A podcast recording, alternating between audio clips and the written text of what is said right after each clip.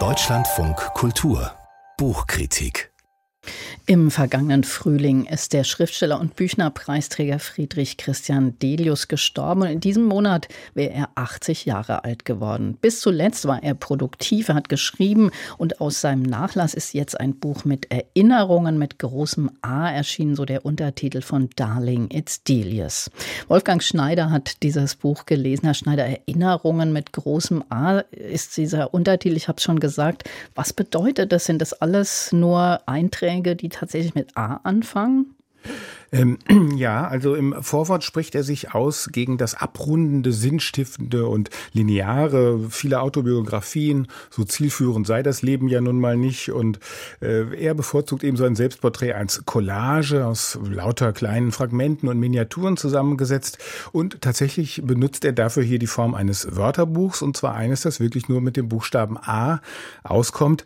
Das wirkt sozusagen nochmal doppelt fragmentarisch, äh, aber es fehlen natürlich nicht die Bände Delius von B bis Z, sondern ähm, er hat hier eben immer so einen Trick und Dreh gefunden, um das, was er sagen will, mit einem A-Wort zu überschreiben. Das heißt, er lässt sich von äh, irgendeinem Begriff dann auch ganz woanders hintragen und die Erinnerung geht ihre eigenen Wege oder geht er tatsächlich, was man ja bei Erinnerungen erstmal denkt, immer so in seine Jugend und die Anfänge zurück?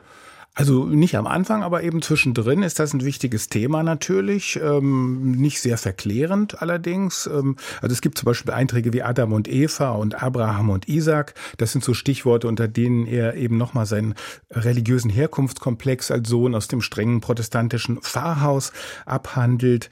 Äh, unter dem Stichwort ausreichend beschwört er dann offenbar das rundum bedrückte Lebensgefühl seiner Pubertät. Äh, damals mit der Sorge, so ein völliger Nichtskönner zu sein. Das kommt in mehreren Beiträgen Beiträgen vor, der also in kaum einem Schulfach über die schwache Vier hinausgekommen ist und auch sonst eben keine Fertigkeiten hatte, mit denen er irgendjemand oder gar die Mädchen hätte beeindrucken können, bis sich ihm dann eben die Freuden der Lektüre und des äh, Schreibens äh, eröffnet haben und er sehr früh anfing, Gedichte zu publizieren. Also die Literatur hat ihm offenbar geholfen, viel zu kompensieren auch.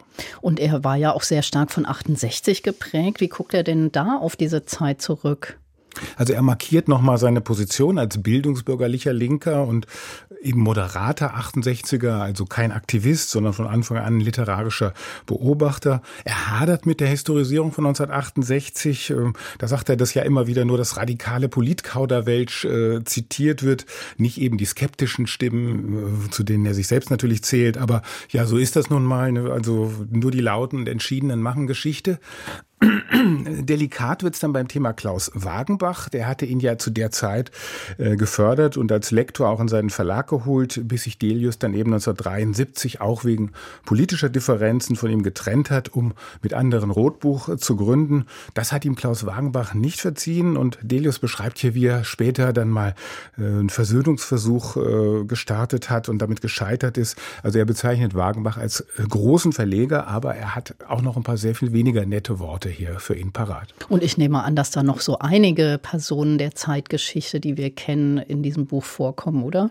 Ja, also da gibt es schon, was Autoren betrifft, eine Reihe von Würdigungen, Anekdoten, Danksagungen auch.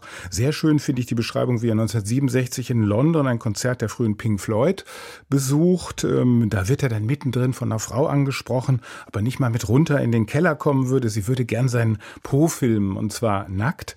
Äh, der schüchterne Delius, völlig verdattert, vermutet irgendwas ganz Verfängliches und murmelt Sorry, no, äh, zumal ihm das auch künstlerisch nicht so ganz einleuchtet. Äh, aber ein paar Monate später erfährt er dann, das war Yoko Ono, die bald darauf eben Partnerin John Lennons war und im Keller dieses Clubs an ihrem ikonischen Kurzfilm Bottoms gearbeitet hat. Hat es ihm vielleicht doch leid getan? Das hat ihm dann leid getan, ich glaube schon. Ja. Das klingt nach schönen kleinen Skizzen und Fragmenten. Ähm, Gibt es denn außer diesem Buchstaben A, der über dem Ganzen schwebt, da noch irgendwas, wo Sie sagen, sagen würde, das verbindet das, diese Texte? Ja. Also beim Lesen merkt man, eigentlich ist dieses Buch gar nicht so fragmentarisch, sondern es geht Delius hier eigentlich eher darum, sogar sein Lebenswerk zusammenzuhalten.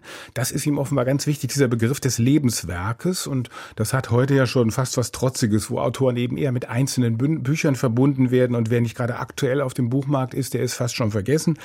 Also gegen diese Drohung des Vergessens ist dieses Buch auch gerichtet. Und deshalb erinnert Delius eigentlich in fast jedem Eintrag, und das ist sicher auch nicht ganz uneitel, äh, eben auch an eigene Werke Werke, er zitiert sich selbst viel, knüpft so an einem Netz der Verweise und setzt hinter seinen Büchern so Ausrufezeichen der Bedeutsamkeit. Also er will hier nochmal sozusagen den großen Delius-Zusammenhang stiften mit diesem und, Buch. Und was hat Ihnen besonders gut gefallen an diesem letzten Buch von Christian, äh, Friedrich Christian Delius? Also ich finde diesen Schriftsteller immer am besten eigentlich, wenn er das Historische mit dem Autobiografischen verbindet. Ähm, da kommt dann so sein äh, feinkörniger, wohlrhythmisierter Stil am besten zur Geltung. Und das gilt eben auch für äh, autobiografische Miniaturen in diesem Band. Ich finde es zum Beispiel sehr berührend, wenn er ähm, in feinen Nuancen den allerersten Blickwechsel Wechsel mit seiner Tochter in den Minuten nach der Geburt äh, beschreibt. Es ist sehr beklemmend, wenn er schildert, wie er nach einem Zusammenbruch in Rom eine regelrechte Horrornacht Nacht äh, auf einer chaotischen Notaufnahme verbringen musste, umgeben von Schreienden, Stöhnenden und Sterbenden. Delius hatte ja so einen starken Stilwillen tatsächlich auch und äh, in einem Abschnitt dieses Buches schreibt er, wie er sich täglich, bevor er sich an den Schreibtisch gesetzt hat, erstmal zur Einschwingung zwei Seiten in einem Klassiker vorgenommen und gelesen hat. Ja, und das ist er jetzt eben vielleicht selbst ein Klassiker der Bundesrepublik. Wolfgang Schneider über Darling, It's Delius, Erinnerungen mit großem A von Friedrich Christian Delius. Erschienen ist das Buch bei Rowold Berlin. 320 Seiten hat es und es kostet 24 Euro.